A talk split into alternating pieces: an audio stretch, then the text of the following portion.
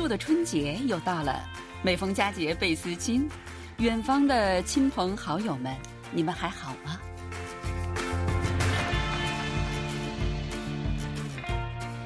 听众朋友，大家好！又到了我们每周一次的韩国万象节目时间了，我是主持人小南。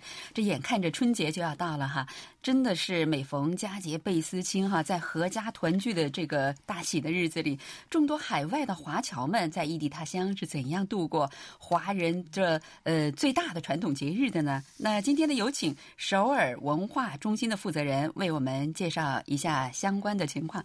王主任你好，请你给我们的听众朋友们先打个招呼好吗？呃，听众朋友们，大家好，我是王彦军，是我们中国驻韩国大使馆文化参赞，兼任首尔中国文化中心主任。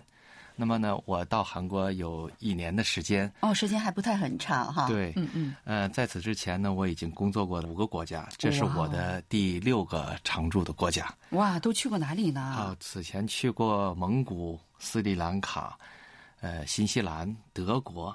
啊，还有马耳他文化中心是这样，我们最早设立文化中心呢，是从一九八八年开始设立的。哦，那么到今年，我们在全球的文化中心已经有三十七家。哇！另外呢，呃，前年的时候，我们原来的中国的文化部和国家旅游局合并成现在的文化和旅游部。那么再加上现有的二十多家，呃，我们在海外的旅游办。那么实际上，文化和旅游部现在在全世界有六十多个文化中心和旅游办。形成已经形成了一个整体的对外文化合作和交流的网络。哦，那么我们首尔的中国文化中心是中国在亚洲设立的第一家中国文化中心。哦，对，这个我记着呢。嗯，对。呃，那您刚才说了，您已经去过六个国家了哈。那我非常好奇哈，我带我的听众朋友们就可以问问你嘛，就是这六个国家，包括韩国在内是吧？呃，那来到韩国之后呢，有什么不同的感觉吗？我觉得最大的感受就是，我觉得来了韩国以后啊，感觉特别亲切。哦，为什么？因为韩国和中国两国的这个历史的关系啊，文化上的渊源啊，都和其他的国家不一样。应该说，我们两国的文化渊源是非常近的，历史上有很多啊，就是文化上的融合。所以我觉得呢，我来了韩国以后，我的感受是，韩国朋友对中国文化非常熟。因为呢，所以我们的很多习俗呢也非常接近，包括我们要说像这个过春节，那么中韩两国都是有相同的这个春节这个节日，时间也是一样的，所以从这里就可以看出中韩两国的文化是非常接近，所以我觉得呢，来了以后的最大的感受就是非常的亲切。嗯，而且呢，就是很多韩国的呃这个人当中，尤其是中年人哈，他们对中国的文化和历史非常的感兴趣。呃，居然有很多呃，就是韩国的中年人说，哇，很多中国人好像还没有我了解中国的历史。呃，就是他们非常呃喜欢看有关中国的历史方面的一些书等等哈。好像这段时间你们文化中心特别忙，对吧？都忙什么呢？对，这段大家知道，我们的传统节日春节就快到了。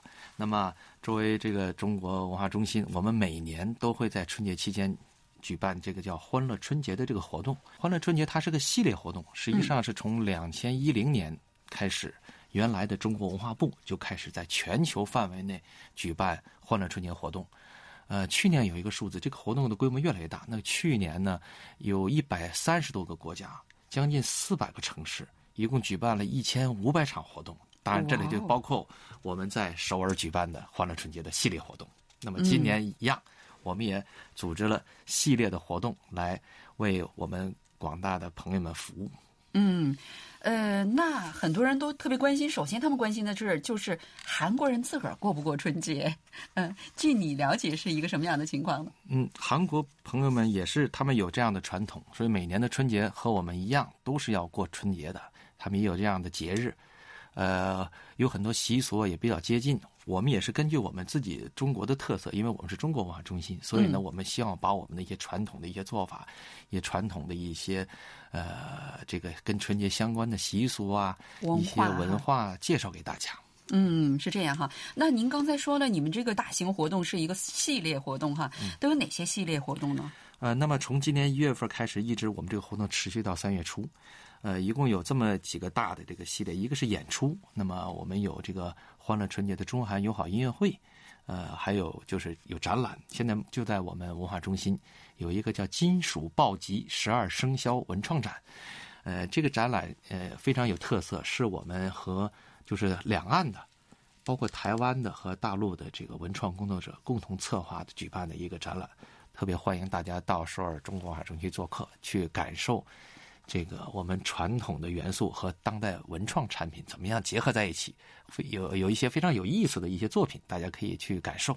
嗯，呃，另外呢，我们呃首尔中国文化中心呢还常年和这个有三家韩国的电影院合作，呃分别是在这个呃首尔、仁川和釜山。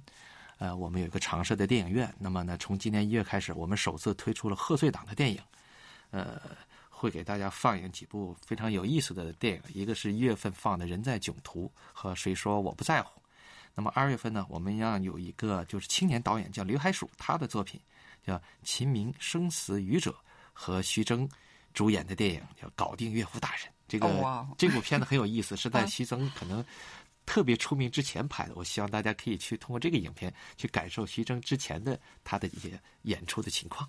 嗯另外呢，我们二月七日啊，在中心还会有一个呃正月十五主题的庙会，哦这个主要是我们的学员参加，所以我也特别希望这个我们的听众朋友以后有机会啊，到文化中心去接受我们的呃语言啊，还有一些武术啊、太极啊。呃，绘画的一些培训、音乐培训，成为我们的会员，你就有机会参加我们的这个春节庙会。呃，再有呢，我们还在呃一些我们通过我们的旅游办吧，组织了这个美丽中国的一些图片展，在不同的地方展示。呃，这样的话，我们大概有五个板块的系列活动来介绍我们的春节，也邀请韩国朋友跟我们一起来参加我们的春节活动。另外就是说，在电影院播放电影的这个事情，您刚才讲了几个城市是吧？据我所知，你们播放这个电影是免费的，是这样的吗？是这样啊，这个电影院呢，就是中国长沙电影院，我们常年在举办这个呃放映中国的影片。那么这些影片呢，呃，都是免费向大家提供的，作为我们一个交流的项目。嗯，那大家可以在网上搜索到这些电影院吗？对因为有一些听众朋友们，他们可能是呃，就是在韩国居住，那么来旅游的中国朋友们是不是也是也可以去看呢？对，没有问题。这个呢，呃，有两个办法，一个呢是上我们首尔中国文化中心的网站，还有 Facebook，你可以搜索到相关的信息；还有一个呢，就是上当地的这个电影院这个院线去查找这方面的信息。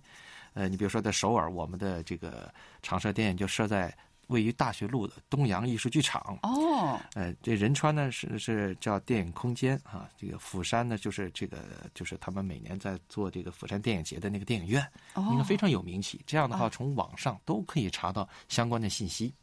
地理位置上是非常容易接近的哈，比如你去上个街，或者是年轻人呃出去拍个拖，都可以直接去看一场电影，对吧？对，应呃该是非常方便。嗯，嗯，那么你刚才说这个欢乐春节的这个呃活动已经举办了好多年了哈，每次举办的时候，人们的参与情况怎么样？有什么样的反应啊？嗯我觉得这个从二零一零年开始，我们这个文化部啊，在这个中国的文化和旅游部在全球举办欢乐春节的活动，今年已经第十一届了。应该说，参与的从参与的国家、城市数量和活动的总数上在不断的增加。应该说，参与的这个热情啊越来越高涨。那么我接触到的是，我在已经在不同的国家工作过，嗯那么，欢乐春节作为一个这个全球性的文化品牌活动，已经越来越为世人所熟知。那么，不同的国家、不同的城市都有不同的类似这样的活动。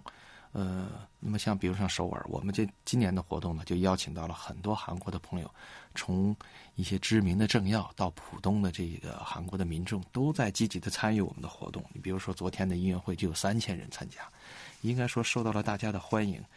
呃，我相信呢，这个活动也会越来越得到这个韩国民众的支持，也会给大家的这个春节生活带来更多的欢乐。嗯，可以说呃，你们这个首尔中国文化中心已经是韩国人了解中国文化、中国历史和中国的一些呃怎么说呢，一些艺术的一个非常呃有名的这样的一个窗口了，对吧？呃我们希望能做到这样。嗯，那么就是参加者当中呢，呃，韩国人多不多呀？呃，应该说，其实大部分还是韩国的朋友，哦当然也有一些我们当地的华人华侨。呃，我了解，比如像昨天的演出，多数就是韩国的这些朋友。那么包括我们这个展览在中心的这个生肖展，那天开幕式的时候已经去了很多，我看大多数还是韩国的朋友。我所以我就说一开始我就讲到说中韩两国文化非常的接近，这就是为什么我们的好多活动能吸引到韩国朋友积极参加的原因。嗯，在韩国呢，还有很多我们的什么呃一些中国留学生啊，或者是呃来韩国工作的一些呃中国人也在这里面。我觉得他们肯定也都是使用微信的哈。对，这个微信的名字就叫呃首尔中国文化中心哈。对，我也去搜一下，我还没搜到。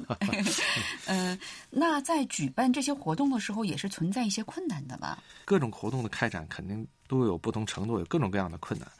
嗯，我想呢，我们活动可能最大的困难还是在就是信息的一些传递啊、传播方面。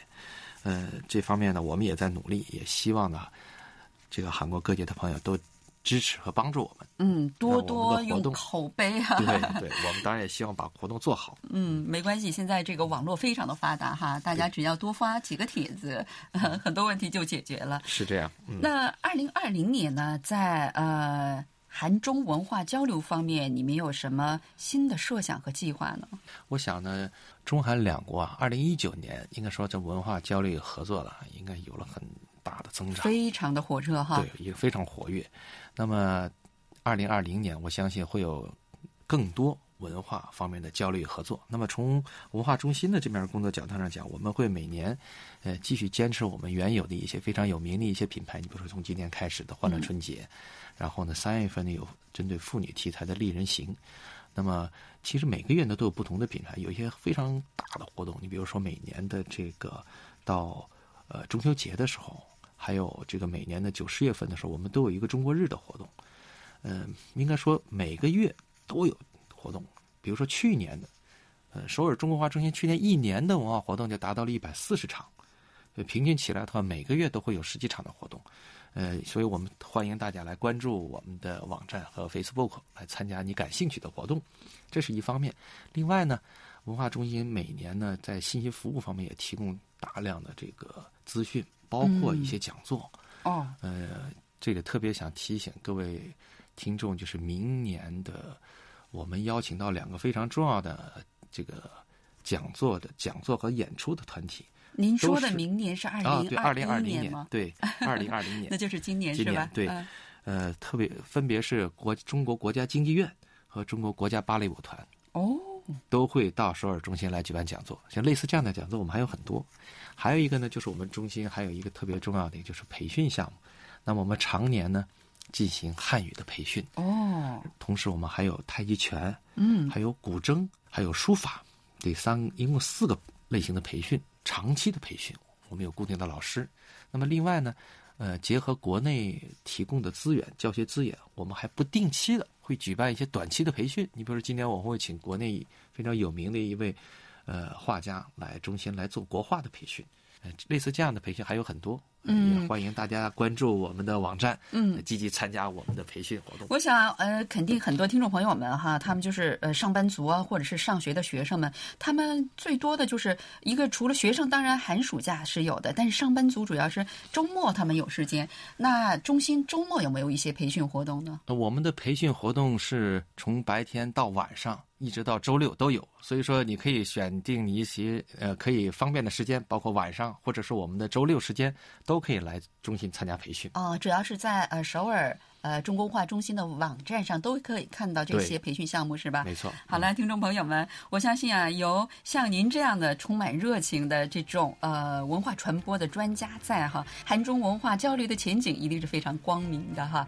好了，听众朋友，因为时间的关系呢，今天我们的节目只能跟大家聊到这里了。非常感谢大家的收听，也非常感谢啊首尔中国文化中心的呃王主任前来演播室给大家介绍这么多珍贵的信息。我们在呃下一周的同一时间里再会，爱你 g 塞哟。嗯，非常感谢呃听众朋友们，再见。